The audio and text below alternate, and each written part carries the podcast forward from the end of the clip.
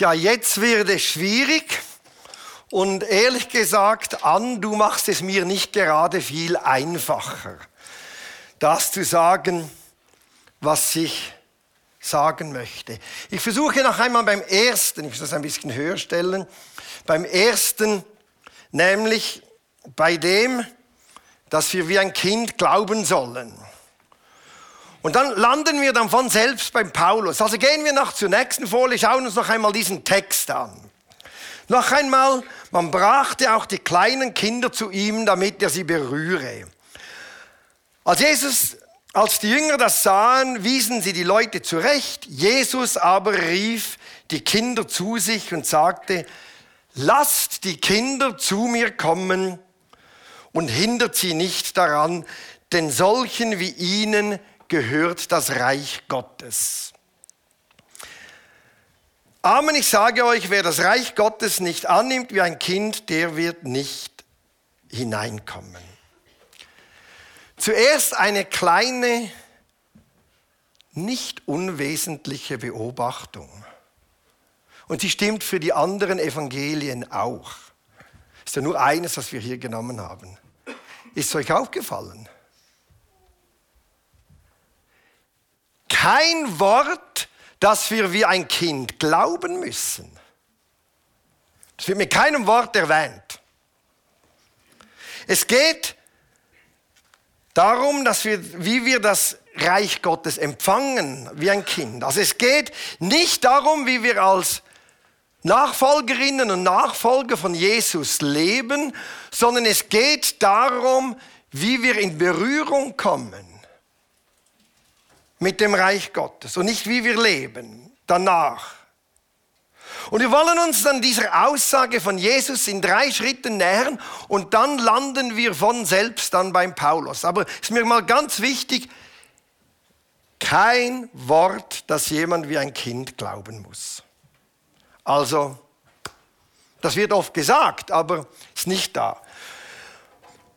Und jetzt noch etwas vorher sorry, dieser erste Schritt ist ein bisschen ein unromantischer. Anne, es tut mir wirklich leid und du hast es beinahe verdorben, also im positivsten Sinn. Wisst ihr, der Text ist nicht naiv. Der Text geht nicht irgend von welchen glorreichen, naiven Qualitäten von Kindern aus. Und wir vergessen dann dabei so schnell, dass Kinder extrem egoistisch sein können, außer natürlich eure. Äh, dass sie misstrauisch sein können, dass sie einander ausgrenzen, dass sie streiten. Das vergessen wir dann, oder? Wir lesen dann so romantisch, man muss wie ein Kind werden und dann blenden wir all diese negativen Seiten von Kindern aus und glaubt ja nicht, dass die alles glauben. Diese Woche, ich war mit drei von ihnen, ich nenne keine Namen, aber sie wohnen alle im gleichen Haushalt unterwegs. Ein Wald voller Stecken. Aber nein, es muss der sein. Für alle drei.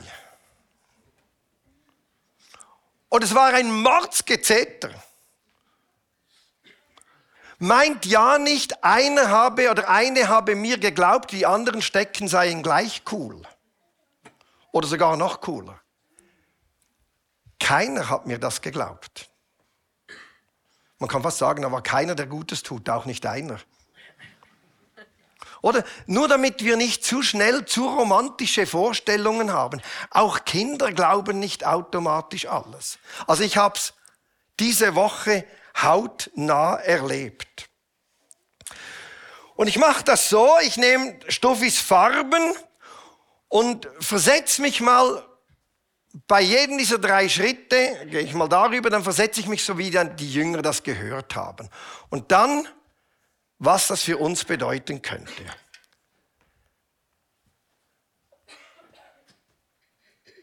Ein Jünger, der Jesus zugehört hat, als er das sagte, hat wahrscheinlich so reagiert. Was denkt sich dieser Jesus überhaupt? Was geht in dem überhaupt vor? Ich meine, unmittelbar bevor, diese Mütter da kamen, war ein Pharisäer, ein gottesfürchtiger Mann im Tempel und hat gebetet. Und dann war da dieser Zöllner, dieser Abzocker, der alle ausnimmt, nur um sich zu bereichern. Und was macht Jesus? Er lässt kein gutes Haar an diesen Zöllner, äh, an diesem Pharisäer und hebt den Zöllner buchstäblich in den Himmel. Und dann kommen da diese Mütter mit ihren Kindern. Wisst ihr, Kinder in unserer Zeit, das sind noch nicht Erwachsene.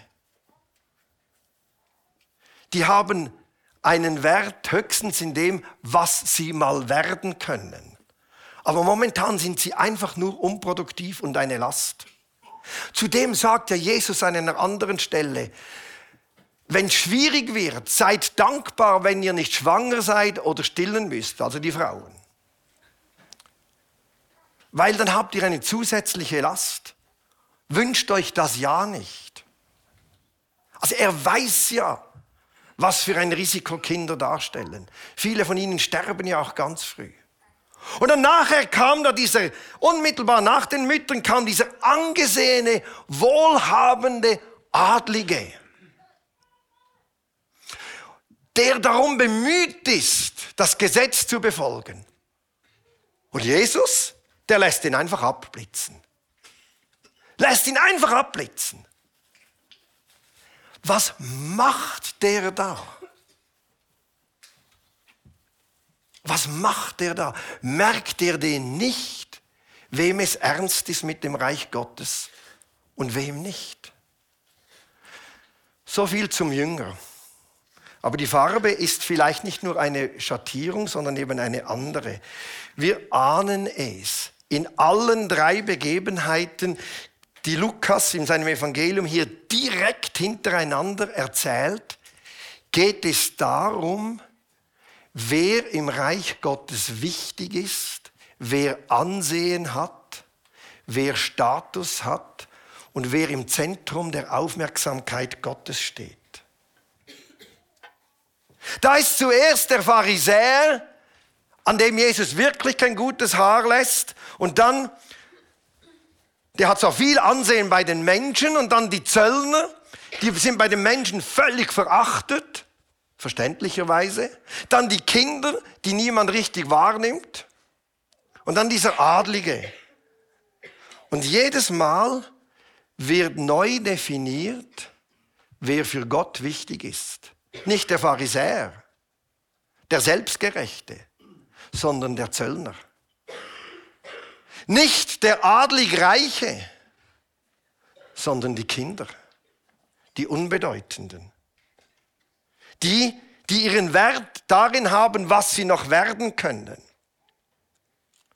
Bei allen Geschichten geht es darum, wer im Zentrum der Aufmerksamkeit Gottes lebt und steht und wer nicht. Und für die Zuhörer war das schwer verdaubare Kost. Es geht also in diesem Text wahrscheinlich gar nicht um eine positive Eigenschaft von Kindern, die sie auch haben. Das ist ja zweifelslos. Wie alle Menschen auch. Sondern es geht vielleicht darum, wie Gott Ansehen verteilt. Es geht darum, dass er die Bedeutungslosen wahrnimmt und ihnen seine Aufmerksamkeit zuspricht. Der Pharisäer, wie gesagt, an dem lässt er kein gutes Haar. Der Reiche, na ja, dem spricht er das Reich Gottes nicht ganz ab, aber beinahe. Einmal mehr bestätigt sich in diesen, in, dieser, in diesen drei Geschichten, Jesus ist für die gekommen, die in der Welt bedeutungslos unbeachtet und übersehen werden. Die, die nichts zählen, für die ist er gekommen. Wir feiern bald Weihnachten. Da wird das ja krass so. Die Hirten waren die Ersten, die Magier, die Zauberer, die niemand wollte und die Hirten, die niemand will, es waren die Ersten. Es ist immer so bei Gott. Gehen wir noch einmal zu dem Jünger der hört, was Jesus sagt und denkt, das ist jetzt ein Hammer. Sagt doch Jesus, lasst die Kinder zu mir kommen. Ja, hallo. Wir haben es ja bei angesehen, wie das läuft. Eben nicht. Säuglinge können ja gar nicht kommen. Die können nicht laufen. Die muss man ja zu Jesus tragen und dann sagt er, lass die Kinder zu mir kommen. Das ist jetzt also witzlos. Das wäre eben wie wenn ich sagen würde, ankomm jetzt du selber hier oder Louis, komm doch selber hier hoch. Geht nicht. Was denkt sich denn Jesus?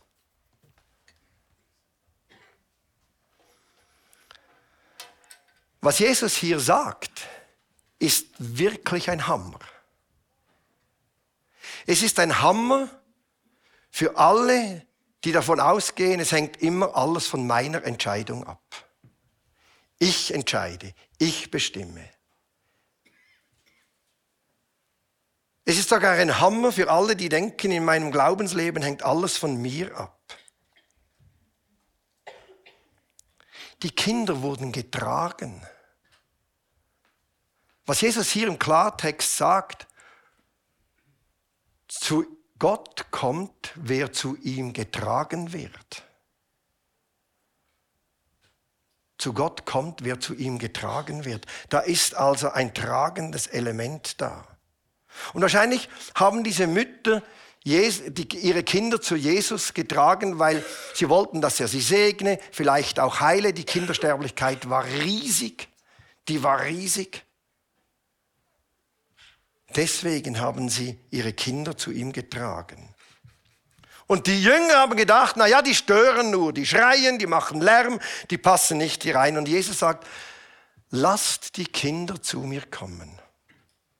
Im Klartext sagte er, lasst doch die Leute, die diejenigen zu mir tragen, die nicht selber kommen können. Hindert sie doch nicht daran. Keiner von uns kommt von selbst zu Jesus.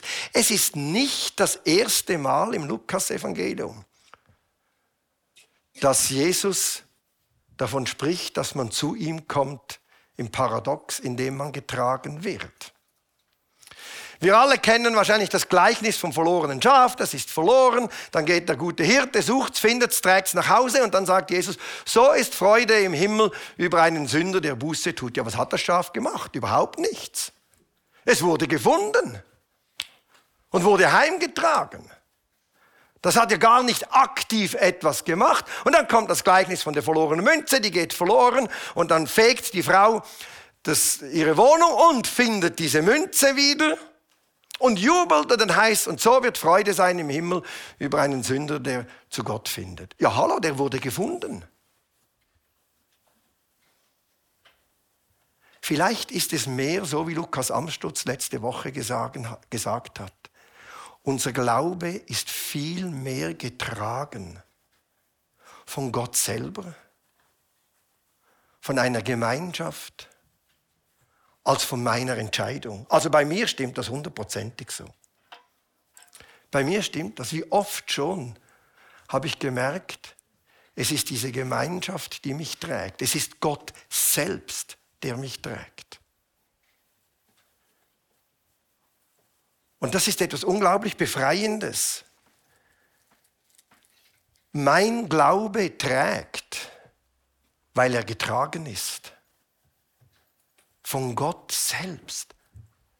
Es ist immer, ich muss entscheiden. Also wenn immer alles meine Entscheidung wäre, ich wäre überfordert. Ich kann das gar nicht. Diese Woche hatte ich einen Aussetzer. Die im Büro können es bestätigen und einem Moment eine Riesenkrise. Und ihr Glaube hat mich getragen, hat mir wieder geholfen, klarer zu sehen. Es war nicht meine Entscheidung.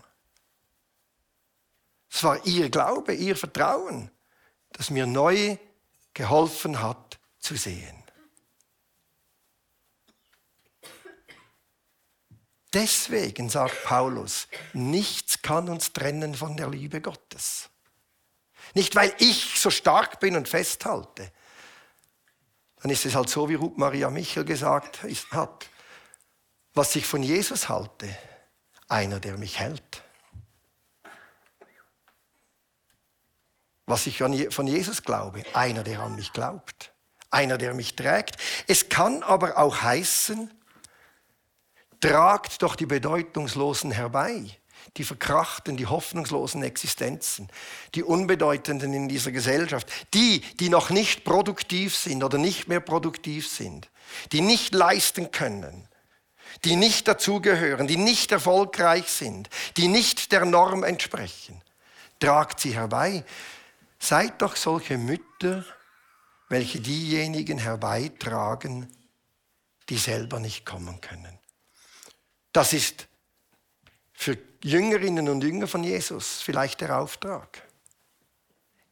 Im Wissen, auch euer Glaube ist ein getragener Glaube. Deswegen ertrage ich auch Menschen, die nicht der Norm entsprechen und nicht produktiv oder weiß ich was sind. Wir tragen sie herbei. Menschen, die auch nicht mehr an sich selber glauben können, die, die, die den Glauben an Gott und an sich und an die Welt verloren haben. Aber wie macht man das? Wie trägt man solche Menschen zu Gott?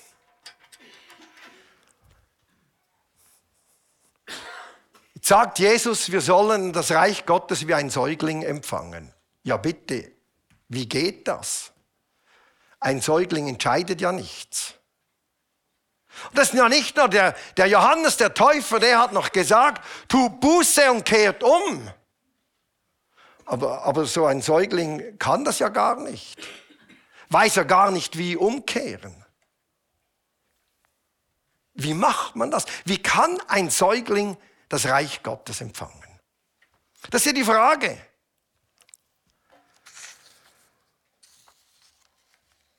Ja, wie macht man das? Wie habe ich das Reich Gottes empfangen? Alles, was diese Säuglinge gemacht haben, sie ließen sich berühren. Vielleicht heißt das Reich Gottes ein empfangen, ich lasse mich von Gott berühren. Oder sind nicht die logischen Argumente, die ein Säugling überzeugen. Es ist auch nicht, dass man ihm die Sünde unter die Nase reibt, damit er merkt, wie schlimm er oder sie ist. Nein, es ist die heilende Berührung durch Jesus für Unbeachtete in der Gesellschaft, für bedeutungslose Menschen. Das ist der Anfang der Gottesbeziehung. Es war ja bei mir nicht anders. Zu realisieren, es gibt auch noch andere Väter als wie ich es erlebt habe. Es gibt ja einen Vater, der mich annimmt, der ein Interesse an mir hat. Menschen, die man nicht um ihre Meinung fragt, erfahren plötzlich, dass Jesus sie beim Namen ruft und er ihnen sagt, du gehörst zu mir. So empfängt man das Reich Gottes. Paulus schreibt nämlich später einmal, wisst ihr nicht, dass Gottes Güte euch zur Umkehr treibt. Also nicht, wenn ich jemandem unter die Nase reibe, was er alles verkehrt macht, sondern die Erfahrung, da ist ein Gott, der Ja zu mir sagt. Da erfahren wir Würde. Und wie erleben wir das?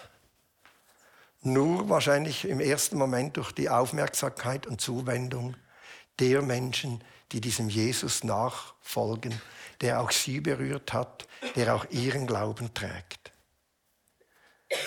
So erleben wir das. Menschen, die uninteressant sind, merken in einer Gemeinschaft mit anderen Menschen, dass es vielleicht auch anders geht. Dass sich Menschen einem zuwenden und sich für einen interessieren, obwohl man selber nicht sehr interessant ist.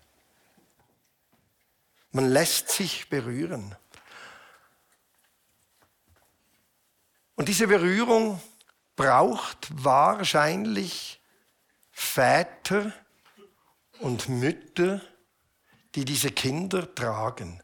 So wie ja am Schluss Björn dann an doch noch getragen hat, weil sie nicht ganz die Treppe hochkam. Das braucht's. Väter und Mütter, welche diejenigen tragen, die nicht selber laufen können, die nicht selber glauben können. Und damit schließt sich der Kreis zum Paulus-Text. Der stammt aus dem Hohelied der Liebe und da sagt Paulus, einst als ich noch ein Kind war, redete ich wie ein Kind, ich fühlte und dachte wie ein Kind. Als ich dann aber erwachsen war, habe ich die kindlichen Vorstellungen abgelebt, gelegt. Aus dem Hohelied der Liebe. Wer liebt, wird zu einer Mutter und zu einem Vater für Menschen, die nicht selber kommen können, die nicht selber glauben können, die nicht selber vertrauen können. Und das Schöne an dieser Geschichte ist, da kann man schon ganz in jungen Jahren Vater und Mutter werden. Ist keine Frage des Alters. Es ist eine Frage, sehe ich diese Menschen? Sehe ich diese Unbeachteten? Und eigentlich heißt Evangelisation ja nichts anderes als für und mit Menschen zu glauben, die gar nicht mehr glauben können, auch an sich selber nicht mehr. Heißt sie heilend umarmen, willkommen heißen, ihnen und meine Aufmerksamkeit schenken. Ich wünsche mir, dass unsere Gemeinde ein Ort ist und bleibt, an dem wir egal wie alt wir sind, solche Mütter und Väter sind. Und der Gottesdienst ist eigentlich der ideale Ort zum das Üben. Wir üben das, indem wir nachher beim Kaffee die, auf die zugehen, auf die vielleicht niemand so Interesse hat, ist nicht so interessant.